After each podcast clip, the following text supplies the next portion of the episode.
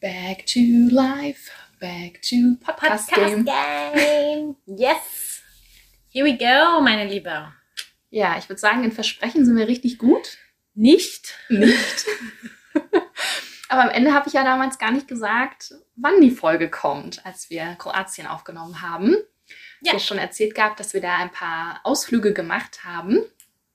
Und man sieht es ja schon am Titel, wo es mhm. hingeht. Also einmal Bosnien-Herzegowina und einmal Montenegro. Ja.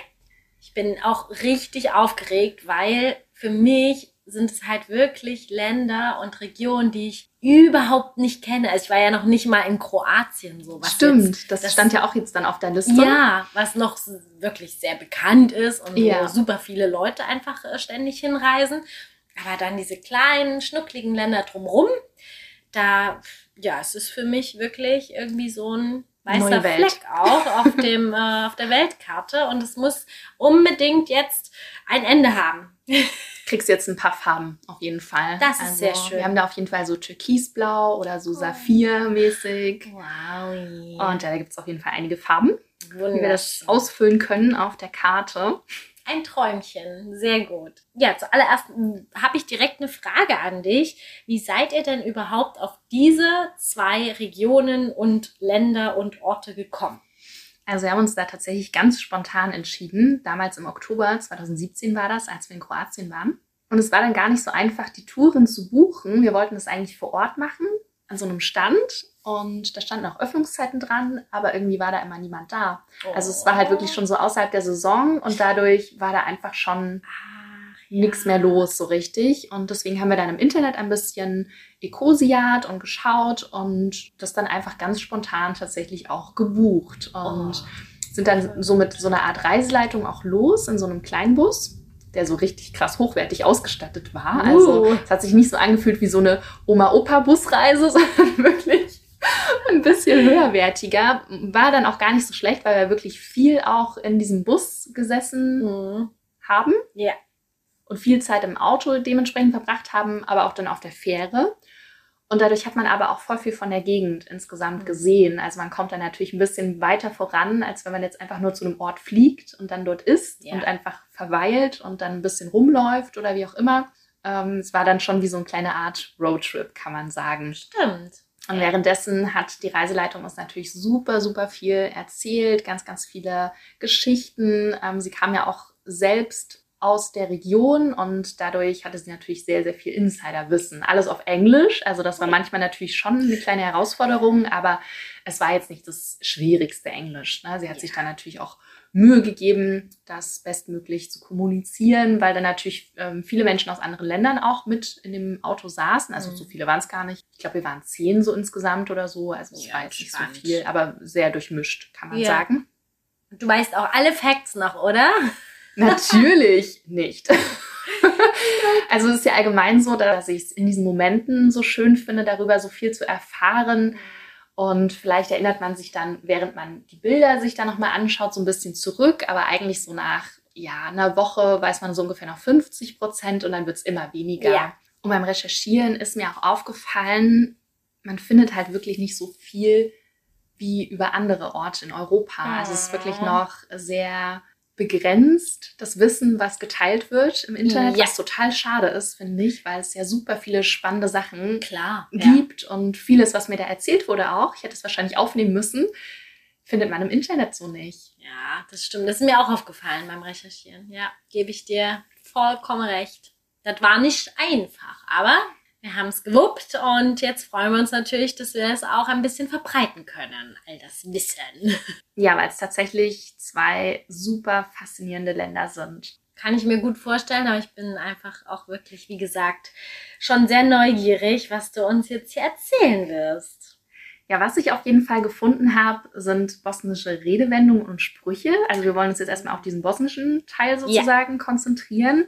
Zum Beispiel habe ich den Spruch gefunden, wer arbeitet, ängstigt sich nicht vor Hunger. Und das finde ich ist schon ganz schön bezeichnend für das Land auch, weil es ja nicht eines der reichsten Länder in Europa ist nee, und sich auch noch nicht so viel verbessert hat, ähm, wie es vielleicht in anderen Ländern der Fall ist. Ja, man hofft natürlich, dass sich in Zukunft das auch verändern wird, an sich so die Anschauung von Arbeit, also dass es nicht darum geht, super viel zu arbeiten und dann auch viel Lohn zu bekommen, sondern dass sich das viel mehr ausgleicht, dass die Menschen natürlich auch einen gewissen Teil an Freizeit haben und ja. vielleicht auch, wie wir das auch schon bei dem Buch ne, Utopien für Realisten auch hatten, hm, was wir mal vorgestellt hatten, in Bezug auf Peru hatten wir das, glaube ich, ja. tatsächlich damals, dass die Menschen dann vielleicht auch mehr Zeit haben, um ehrenamtlichen Dingen nachzugehen ja. und das, was ihnen eben auch Spaß macht und die Gesellschaft auch insgesamt voranbringt.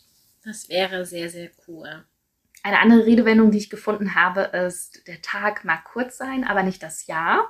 Mhm. Und das finde ich auch irgendwie total schön, weil es für mich bedeutet, dass man eben nicht an einem Tag die Welt verändern muss, sondern man natürlich auch über einen längeren Zeitraum vieles ändern kann, schaffen kann, vielleicht auch an sich selbst auch arbeiten kann und die Zeit dadurch auch gestreckt wird sozusagen, ne? weil man ja oftmals so das Gefühl hat, okay, ein Tag ist so kurz, ich schaffe niemals alles, was ich mir vorgenommen habe. Aber wenn man es jetzt mal aufs Jahr bezieht und mal zurückblickt, ähm, jetzt ist ja auch bald wieder Silvester, ja. was hat man eigentlich alles in einem Jahr geschafft und oh, erreicht ja. und was ist passiert, was hat sich verändert und dann merkt man erstmal die Dimension des Ganzen. Stimmt schon, genau. Man denkt zwar immer irgendwie, das Jahr ist rucki zucki rum, ist ja auch irgendwie gefühlt so. Und wenn man sich es aber dann nochmal wirklich ganz im Detail anschaut, auch im Kalender mache ich das dann voll gerne, dann fällt einem erstmal auf, so, ja, wow, eigentlich war es schon echt ganz Auch die ganzen gefüllt. Abenteuer, die man einfach ja. erlebt hat, wo man überall war, an ja. wie vielen verschiedenen Orten und es ist einfach krass. Genau. Ja. Das Sprichwort, das lässt uns ja schon so ein bisschen eintauchen, vielleicht in die bosnische Mentalität. Gibt es denn noch mehr Dinge, die typisch bosnisch sind. Also du musst dir vorstellen, ich habe jetzt auch einfach wirklich wenig Plan und lass mich jetzt mal berieseln von dir. Ja, gar kein Thema. Also da gibt es auf jeden Fall einiges, was dich vielleicht auch an andere Länder erinnern könnte. Kannst du ja dann gleich mal sagen. Und zwar zum einen diese typischen Kaffeeservice, so Tabletts mit diesem Metallkännchen, in denen dieser ah. traditionelle bosnische Mokka auch serviert wird. Okay. Das ist sowas Typisches und dazu wird diese Spezialität gereicht, diese typische Rahat Lokum. Also Lokum ah. ist ja dieser türkische Honig und mhm. die Küche ist ja sehr ans Türkische auch angelehnt und der Name kommt auch aus dem Türkischen und bedeutet so viel wie Sorglosigkeit. Ach, also man kann sich das sozusagen so vorstellen, dass es so kleine Gelee-Klötzchen sind. Das klingt ein bisschen eklig. ähm, die sind dann so meistens im Puderzucker gewälzt und dann mal mit Sesamkörnern, mal ähm, mit Nüssen, Kokos, Pistazien, Erdnüssen, also alles komplett. So typisch bosnisch ist tatsächlich mit Rosen. Aha. Ich weiß gar nicht, wie man das dann irgendwie essen kann, aber ja, scheint fun zu funktionieren. ja, oder in Kombination mit Kokos, Apfel, Nüssen, Zwetschgen. Also da gibt es jegliche oh, Dimension, was irgendwie ganz, ganz lecker schmecken kann. Habe ich noch nie gegessen, sowas. Also ich habe das schon gesehen, aber ich habe das noch nie gegessen. Dann wird es ja Zeit, ne? Ja, Demnächst. absolutely. Und was auch diesen osmanischen Ursprung hat, sind diese, ich nenne sie jetzt einfach mal Papuche. Ich weiß aber nicht, vielleicht heißt es auch Papuke. Diese mit ähm, Perlen bestickten Aladdin-Pantoffeln. Oh. Und das erinnert ja auch so ein bisschen an Tausend eine Nacht. Schon, ja. Also es erinnert wirklich so an dieses typisch türkische allgemein, ne? Oder halt auch schon orientalische. Orientalische mhm. irgendwie, genau, ja. Was auch typisch ist äh, für das Land, ist das Nebeneinanderleben von verschiedenen Religionen. Also in dem mhm. Fall zum meisten Teilen von Christen, Christinnen und Muslimen, Musliminnen. Dementsprechend gibt es natürlich auch Kirchen neben Moscheen. Ja. Oder auch was die Natur betrifft, Bergregionen und kleine Wasserfälle. Und wenn man natürlich vor Ort ist und mit den Menschen agiert und ja, die einfach so erlebt, dann merkt man natürlich wieder mal, wie herzlich die sind. Mhm. Also es ist schon sehr, sehr bezeichnend, diese Gastfreundschaft, dass die einfach wollen, dass es dir gut geht und ja, die Menschen natürlich auch so zufrieden sind. Das ist ja wieder so dieses typische, wo man immer aufpassen muss, dass man jetzt nicht so sehr in dieses ja. Ding geht. Ähm, Menschen, die wenig besitzen, sind total glücklich mit dem wenigen. Es soll das natürlich nicht so bleiben, auch in Zukunft. Ne? Es soll ja sich hoffentlich dann irgendwann mal ein bisschen entspannen auf der Welt, dass es ein bisschen ausgeglichener Aus, ja. ist. Ja, aber man merkt das auf jeden Fall schon, diese Freundlichkeit, diese ja. Offenheit anderen Menschen gegenüber auch. Ja.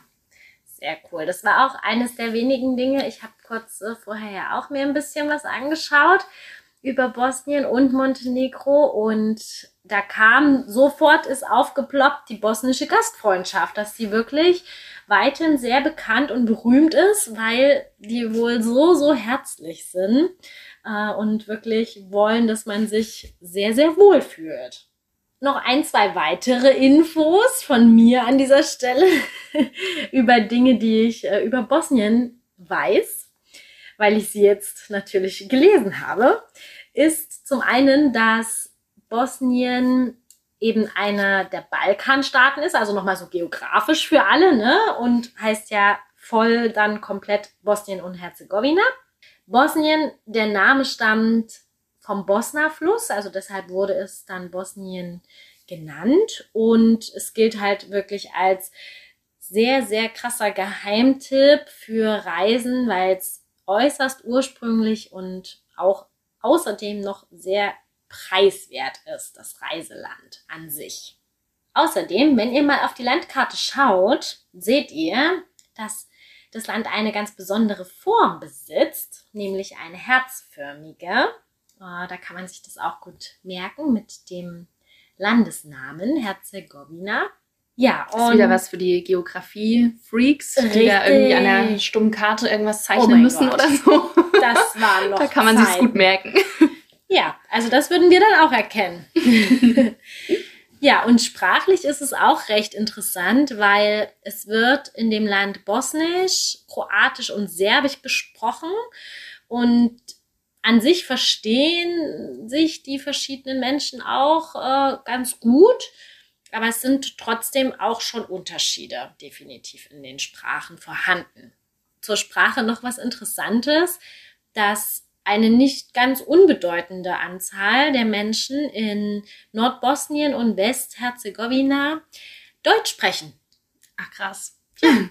Ich könnte mir vorstellen, dass es auch was damit zu tun hatte, dass ja früher dieses äh, Österreich-Ungarische Reich bestand und dementsprechend, ja, würde ich mich jetzt nicht zu weit aus dem Fenster lehnen, aber ist eine kleine Vermutung, woher vielleicht es einfach kommt, dass die Leute noch Deutsch sprechen heutzutage. Hast du denn noch weitere Facts? Ja, also wenn man sich die Landschaft so ein bisschen näher betrachtet, dann gibt es einige Berge, die Pyramiden ähneln mit ihren Umrissen, mhm. was den Menschen vor Ort erlaubt, auch zu behaupten, dass sie echte Pyramiden haben. Fand ich ganz süß. Naturpyramiden, die sind richtig schön. Wow. Und was vielleicht noch wichtig ist, wenn man vor Ort einen äh, Roadtrip plant, dass das Auswärtige Amt bis heute auch noch warnt vor Landminen auf den nicht befestigten Straßen. Und dementsprechend, ja, sollte man da vielleicht auch nicht Nachtfahrten unternehmen. Oh, um da nicht, äh, ja, irgendwie in Gefahr zu kommen. Ja, apropos Straßen, da habe ich auch noch was ähm, gefunden dazu. Und zwar sind die wohl in einem recht akzeptablen Zustand, also an sich. Jedoch gibt's halt kaum Autobahnen und auf den Landstraßen ist es halt wirklich so, man kann höchstens 50 bis 60 kmh fahren. Äh, von daher sollte man halt, wenn man jetzt sich die Strecken plant, auch wirklich bedenken, dass man dann am Tag vielleicht nicht so 500 Kilometer oder so fährt. Dann das natürliche Tempolimit. ja, genau, ne? Das ist ja immer wieder ein Thema. auch mal äh, gut tun an anderer Stelle, aber naja. Ja, ähm, wo wir gerade bei Politik sind. Politisch ähm, war da natürlich einiges los, noch in gar nicht allzu langer Zeit. Mhm. Also es herrschte noch von 1992 bis 95 der Krieg. Also das finde ich so bezeichnend, weil das für uns noch so nah dran ist, weil wir da auch schon auf der Welt waren. Also wir waren ja so fünf, sechs Jahre alt. Mhm. Und das ist schon irgendwie heftig, wenn man bedenkt, okay, da gab es wirklich in so nah an uns ja. dran, trotzdem auch noch Krieg. Ja. Also sonst ist ja immer alles sehr weit entfernt irgendwie von Deutschland aus gesehen. Und ja, was auf jeden Fall schon mal ganz schön ist, dass Bosnien und Herzegowina die UN-Frauenrechtskonvention und das Zusatzprotokoll auch zur Frauenrechtskonvention ratifiziert hat, mhm. also dem zugestimmt hat und es auch keine Todesstrafe mehr gibt. Ne? Das ist ja nicht in allen Ländern der Welt so. Dementsprechend, ja, ist das schon mal eine ganz gute Sache. Auf jeden Fall, ja. Und politisch gesehen ist es auch eines der kompliziertesten Systeme, die da herrschen. Also faktisch übt ein Teil der Staatsgewalt der hohe Repräsentant aus. Seit August 2021 ist es der deutsche Christian Schmidt. Hä? Er hat auch noch so einen deutschen Namen. Schräg. Und er ist der Vertreter der internationalen Gemeinschaft, sozusagen. Aha. Ganz verrückt, genau. Und im früheren Jugoslawien gehörte ähm, Bosnien-Herzegowina zu den eher wirtschaftlich schwächeren Regionen. Nach Ende des Krieges dann kam es zwar schon zu einem Wirtschaftswachstum, aber eben auch nicht so sehr. Und nur die strikte Geldpolitik hat es dann sozusagen geschafft, diese konvertible Mark auch ja, zu stabilisieren. Und trotzdem gibt es aber immer noch unfassbar viel Arbeitslosigkeit. Also bei der Jugend ist es ähm, sogar, ähm, sind es sogar 68 Prozent. Also es ist schon Wahnsinn. Verdammt, das ist echt viel zu viel. Oh mein Gott. Und ich habe da noch mal so ein bisschen weitergelesen bezüglich der Gründe, warum das immer noch so der Fall ist. Es liegt zum einen daran, dass der öffentliche Sektor sehr ineffizient ist und auch es ganz viele bürokratische Hindernisse gibt für Unternehmer, Unternehmerinnen und auch immer noch an dieser ethnischen Teilung. Was sehr bedeutendes, was ja auch in der, in der Geschichte wirklich extrem bezeichnend für Bosnien ist, was auch, ja, sage ich mal, wir alle in der Schule hatten. Es gab ja diesen sehr wahrscheinlichen Auslöser für den Ersten Weltkrieg damals in Sarajevo beim Attentat auf den Thronfolger von Österreich-Ungarn, auf Franz Ferdinand. Und das ist irgendwie bei mir immer so krass im Kopf, so mit Sarajevo verknüpft, dass mhm. da halt dieses Attentat stattfand. Durch diese ganzen Kriegsgeschichten konnte sich der Tourismus natürlich auch dementsprechend nur langsam entwickeln im Vergleich mhm. zu anderen Ländern. Und deswegen, wie du schon sagst, ist es natürlich immer noch so ein kleiner Geheimtipp. Ja, voll. Dahin zu reisen. Und ich glaube, insbesondere sind so die Städte Mostar und eben die Hauptstadt Sarajevo schon so die Gebiete, die man am ehesten im Hinterkopf hat, wenn man hinreisen möchte. Ja, oder schon mal irgendwas über Bosnien gehört hat. Genau. Genau, aber über diese zwei Ziele hinaus gibt es ja natürlich auch noch viel mehr zu entdecken in diesem geheimnisvollen Land. Von daher denke ich, wäre es jetzt an der Zeit, dass wir unsere Folge so richtig starten. Richtig, richtig. Yep. Und euch mal mitnehmen. Also geht's jetzt los. Wow. Wir könnten es nicht besser sagen. Nee. Haben uns gedacht, das ist halt original.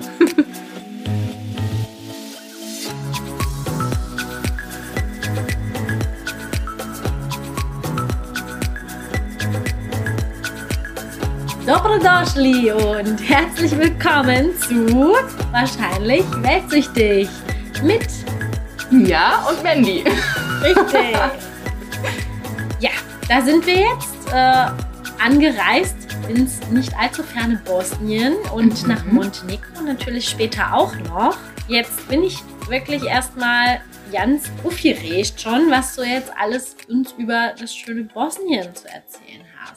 Also woran man in Bosnien und Herzegowina auf jeden Fall gar nicht dran vorbeikommt, ist die atemberaubende Landschaft an jeder Ecke und an jedem Ende. Auch wenn man nur einfach simpel auf der Straße entlang fährt, überall ist es wunderschön drumherum. Also das ist schon total bezeichnend. so ein Quatsch, aber auch. Also es gibt auf jeden Fall keine Straßenbahn. Doch, das ist schon mal super. Ich kann nicht mehr.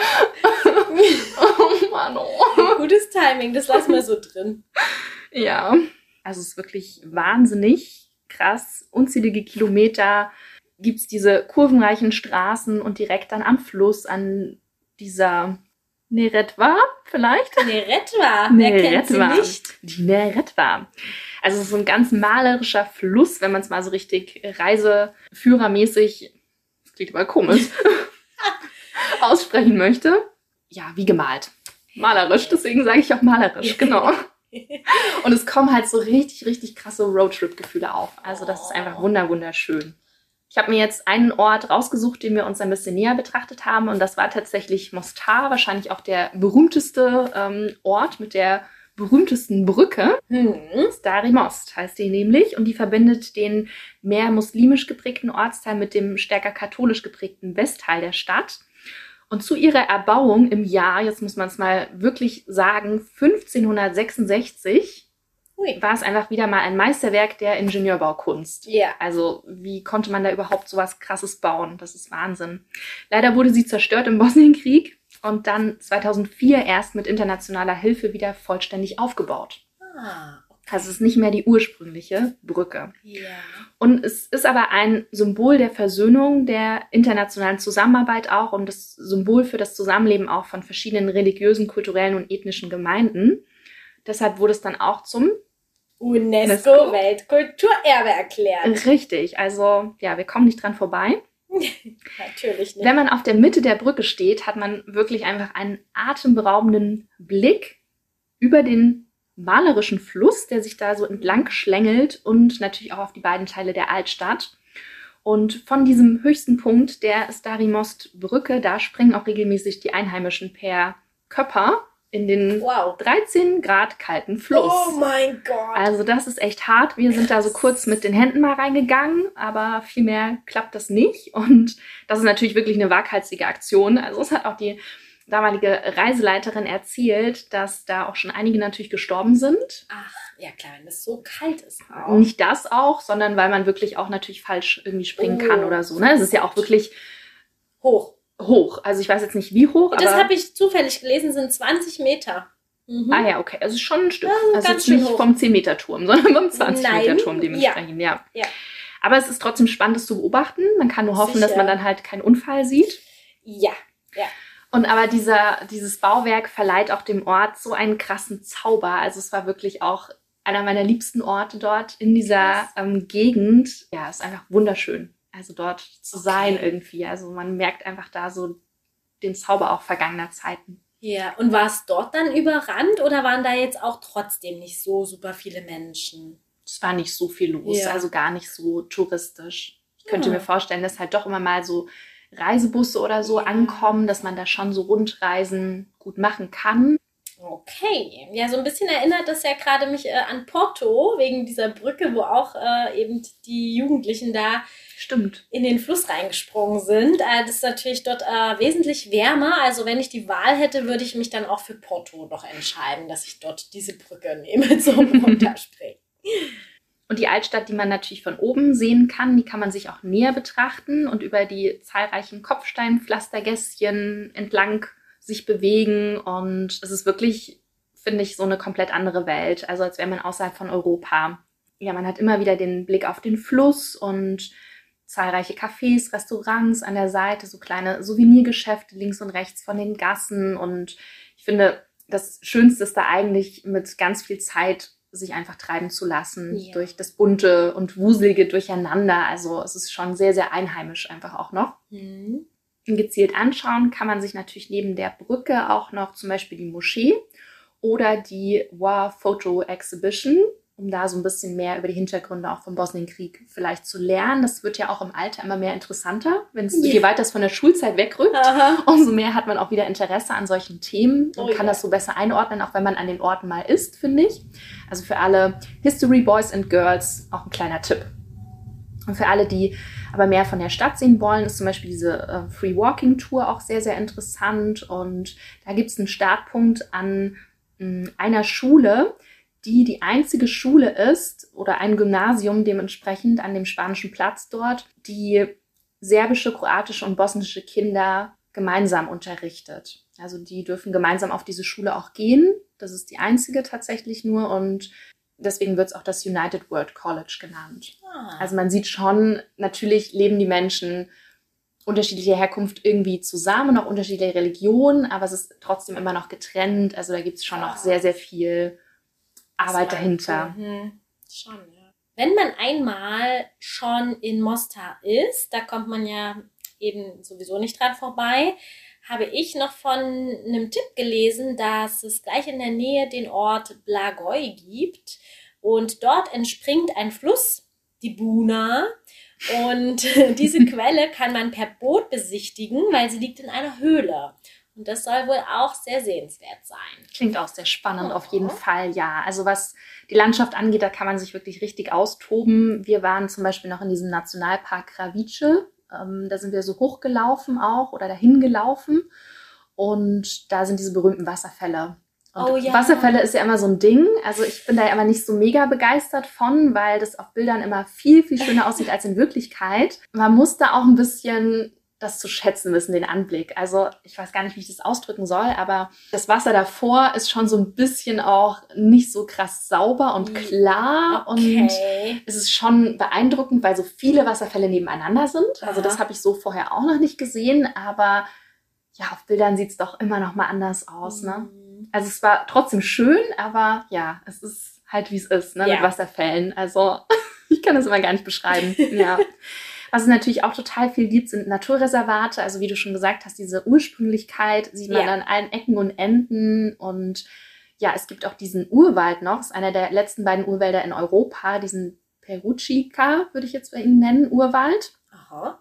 Und ja natürlich auch viele hohe Berge, yeah. wo man da natürlich auch nochmal sich austoben kann, was Wandern und so weiter betrifft. Dann auch diese Schlucht dort an diesem Fluss, von dem ich auch schon gesprochen habe, diesen Neretwa. Ja, die soll auch total atemberaubend sein. Ui. Ja, was auch spannend ist, das Land besteht ja wirklich fast nur aus Gebirge, kann man sagen. Mhm. Und die haben ja zehn Kilometer Küste. Das war's. Und an der Küste liegt eben äh, der Ort Neum. Und der soll wohl auch sehr, sehr hübsch sein. Also, ich meine, dann kann man wenigstens noch dort einmal ins Meer hüpfen. Stimmt.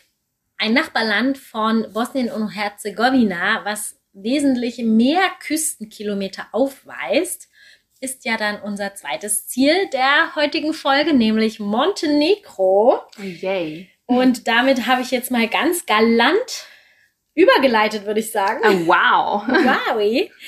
Ja, dort gibt's also nicht nur einen Strand, sag ich mal, sondern 117 Strände. Wow, so viel. Krass. Schon mal ganz nett. Und kann man ja. machen, würde ich sagen. Ja. Wenn man es schon mal so hat, dann schon. auch schon. damit posen. Ja. Ja, immer. Ne? Genau. Und äh, interessant ist, dass Montenegro wirklich das zweitjüngste Land Europas ist, nach dem Kosovo. Äh, und auch weltweit gesehen das drittjüngste Land. Krass. Ja. ja. Verrückt. Also ich habe immer überall gelesen, immer wieder wiederholt, klein, aber außergewöhnlich. Und ja. so kann, würde ich es auch beschreiben, auch wieder so eine dramatische Landschaft, wenn man es mal wieder so treffend formulieren möchte. Und mhm. ich musste da auch erstmal kurz überlegen, wie man tatsächlich dann dort spricht, also wie die Sprache heißt. Ja. Und? Abgeleitet von Montenegro sozusagen. Ja. Montenegrinisch ah. heißt es nämlich. Okay. Ja. Ich weiß gar nicht, ob die dann auch Montenegriner und Grinerinnen heißen. Und Grinerinnen? Green, green, green. Green, green.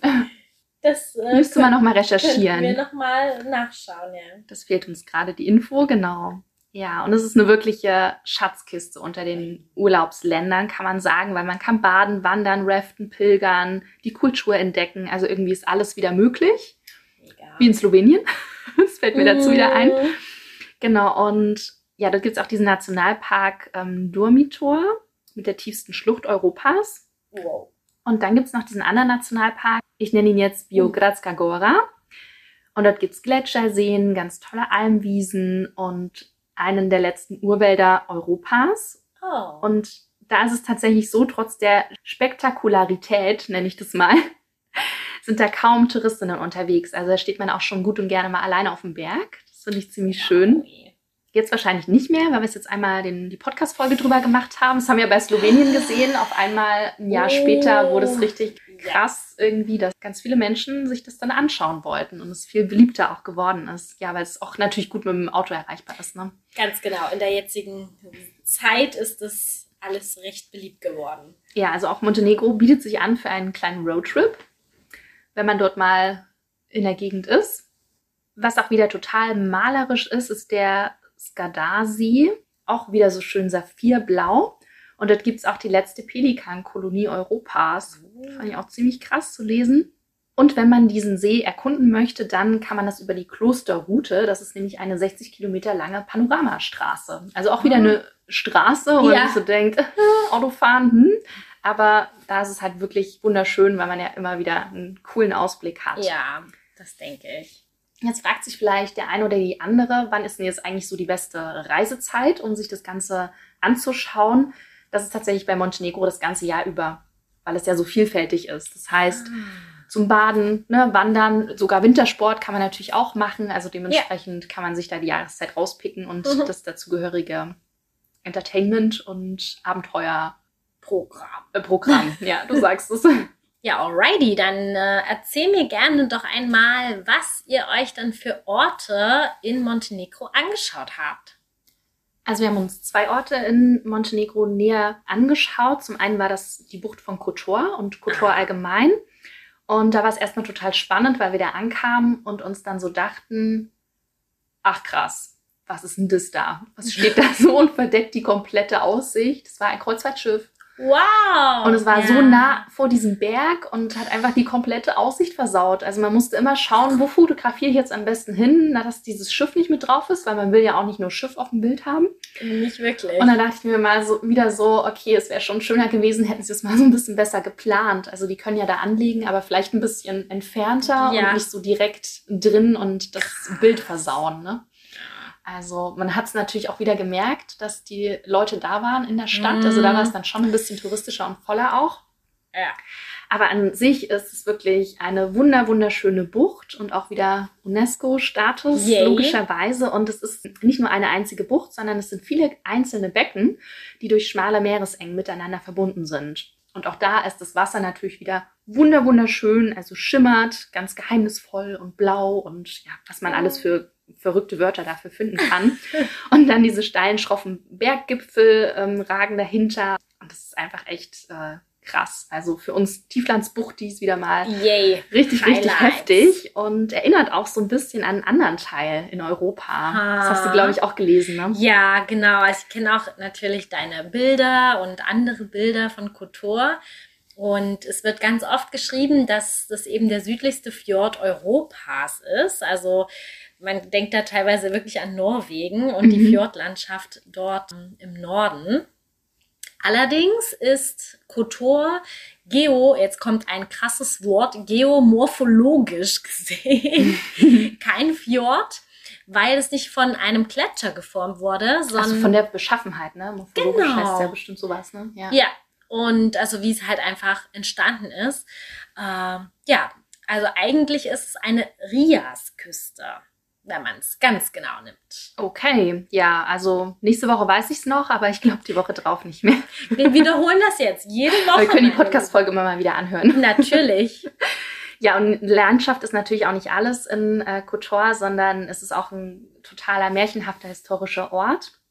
Es gibt noch diese majestätische Stadtmauer, die da so äh, oben entlang ragt, wo man natürlich auch einen mega Ausblick hat über die Stadt und über ja die Bucht dementsprechend natürlich auch. Und man kann natürlich auch total schön über die bunten Märkte spazieren, über das Kopfsteinpflaster wieder, den Gässchen entlang. Und es ist natürlich kein Shoppingparadies. Also man findet natürlich das, das eine oder andere süße Mitbringsel, aber ja, wie es halt so ist, ne? man sollte immer bedenken, früher war das, glaube ich, bei uns auch noch nicht so präsent, aber ob man das halt wirklich braucht, ne? Das ist ein Krimskrams. Also ich glaube, es bietet sich dann doch eher an, vielleicht so montenegrinische Spezialitäten Na, mitzunehmen, klar. auszuprobieren oder das lokale Handwerk da zu unterstützen, als so ganz billige Souvenirs anzuschleppen, die dann eh wieder in irgendeinem Schrank zu Hause landen bei Verrotten. irgendwem. Was ich total erstaunlich fand, im Jahr 1979 erschütterte ja so ein schweres Erdbeben die Grundmauern der Stadt und viele der historischen Gebäude wurden dabei tatsächlich zerstört und auch beschädigt. Und wenn man ganz genau hinsieht in der Stadt, dann erkennt man an diesem Uhrturm, dass der nicht mehr ganz gerade steht. Also so ein bisschen Echt? so ein kleiner Schieferturm von Pisa, aber dementsprechend Ach, von Kotor. Von Kotor, oh, okay. Und dann hattest du jetzt gemeint, ihr habt zwei Orte besucht. Welcher war dann der Numero dos? Also den anderen Ort, den wir uns näher angeschaut haben, ist Budva. Und das war auch ganz spannend, als wir da ankamen, weil wir erst so ein bisschen von der Altstadt gesehen haben, ähm, die so was total Venezianisches hat. Und dann sind wir so Richtung Hafen gelaufen und da kriegt man erstmal ein ganz, ganz anderes Bild von der Stadt. Also da sind ganz, ganz viele Yachten und alles so ein bisschen irgendwie nobler und das passt dann mit der Altstadt irgendwie so gar nicht zusammen, weil ja. die natürlich auch, wie ich das gerade schon auch bei Kotor erzählt habe, von dem Erdbeben zerstört wurde und dann aber originalgetreu wieder aufgebaut wurde. Wow. Und deswegen ist, ist, es ja da auch so venezianisch angehaucht. Ja. und passt dann wiederum zu diesem Prunk vom Hafen irgendwie so gar nicht zusammen. Also mhm. uns hat die Altstadt dementsprechend sehr, sehr viel besser auch gefallen als diese ähm, Bucht, sage ich jetzt mal ja. wieder, George, oder der Hafen. Und natürlich kann man Budva auch total gut als Badedestination nutzen, ausnutzen. Ah ja, kann man mal ausnutzen, den Ort. Ja, ein bisschen ausnutzen. Und zwar gibt es da zum Beispiel, einer der beliebtesten Strände ist zum Beispiel dieser Slovenska Plaza oder Mogren, das ist der mit der besten Wasserqualität, oder auch vom Lonely Planet ausgezeichnet zum schönsten Strand Europas. Also oh. das muss was zu beweisen wäre. Oh, das ja. ist der äh, Jazz, also J-A-Z, wie auch immer das ausgesprochen wird. Und der hat sogar einen FKK-Bereich. Oh, na dann. Genau. Los geht's mir. ja, ich bin bereit. Also für Sonne und Meer sowieso immer. okay, gut. Aber da es ja mir dann sowieso auch am Strand über kurz oder lang sowieso wieder zu langweilig wird, ne, würde es mich sicherlich auch in Montenegro früher oder später wieder in die Berge ziehen. Und da habe ich nämlich noch von einem Nationalpark gehört, den Lofcen, Lofcen mhm. Nationalpark. Da gibt es wohl auch eine mega Gebirgslandschaft und das ist auch die Heimat des Schwarzen Berges, der sozusagen Montenegro auch den Landesnamen verliehen hat. Ah, okay, krass. Übersetzt ja. heißt es ja Schwarzer Berg. Genau. Ah, oh, das wusste ich gar nicht. Siehst du, ne? das ist Monte Negro. Ja. Stimmt. Aha. Krass. Habe ich noch nie drüber nachgedacht. Ja, wirklich. ja, also dort äh, würde ich definitiv auch noch einen Abstecher machen. Und dann gibt es auch wohl noch ein Felsenkloster Ostrock. Das ist eine richtige Pilgerstätte.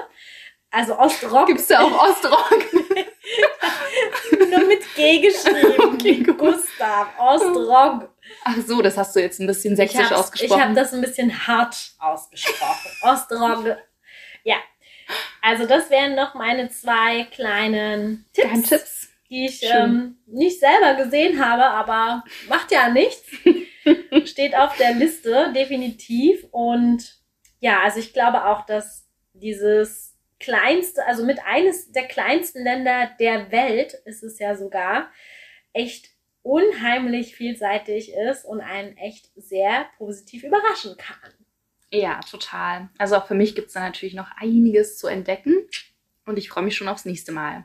Ja, jetzt haben wir ja allerlei Infos und tolle Tipps zu den beiden Zielen gegeben, glaube ich. Also ich bin auf jeden Fall ganz happy über all die Erzählungen von dir und habe für den Abschluss noch zwei kleine Sprichwörter rausgesucht aus Montenegro da hätte es mich auch wirklich interessiert, wie das bei euch mit dem Essen so war. Aber gut, als Ausflug habt ihr jetzt nicht so super lange Zeit dort verbracht, mhm. ähm, dass ihr jetzt euch durch die ganzen Speisenkarten durchprobieren konntet. Leider nicht, nee. Ja, aber vielleicht war das gar nicht so schlimm, weil es wird wohl auch noch sehr, sehr viel Fleisch auch in Montenegro gegessen. Wäre dann eh nicht so äh, das Richtige gewesen.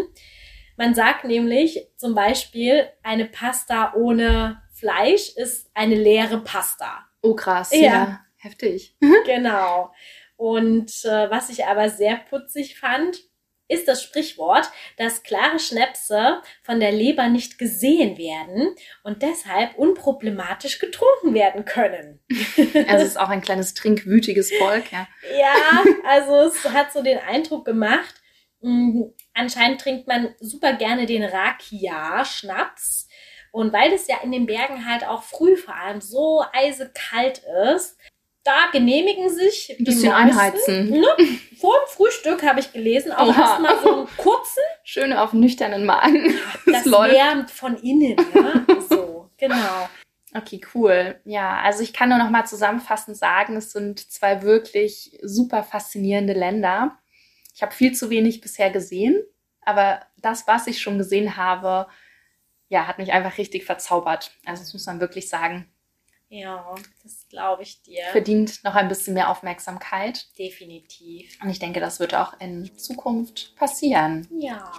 Ja, wir hoffen, dass wir euch ein bisschen schöne Urlaubsgefühle verpasst haben bei diesem interessanten Wetter, das es hier gerade so in Deutschland gibt. Ja, ein bisschen stormy. Und ja, einfach ein paar schöne Gedanken. Wir freuen uns auf die nächste Folge. In der Tat. Da schweifen wir wieder ein bisschen aus. Ich darf aber leider nichts verraten, sonst nee. weil Pläne gehen bei uns ja meistens nicht, nicht so auf, wie wir das denken. Ja, aber es wird auf jeden Fall wunder wunderschön. Das denke ich. Da, da bin ich mir ja auch ganz sicher.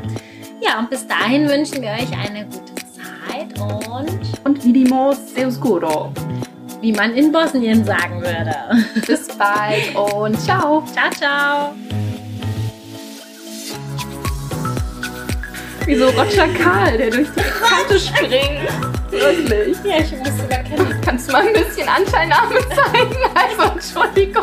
Sie schaut erstmal aus dem Fenster raus. Soll ich dir die Folge noch ein bisschen aufziehen? Ja, im Prinzip wäre das schon gut. Glaube nicht.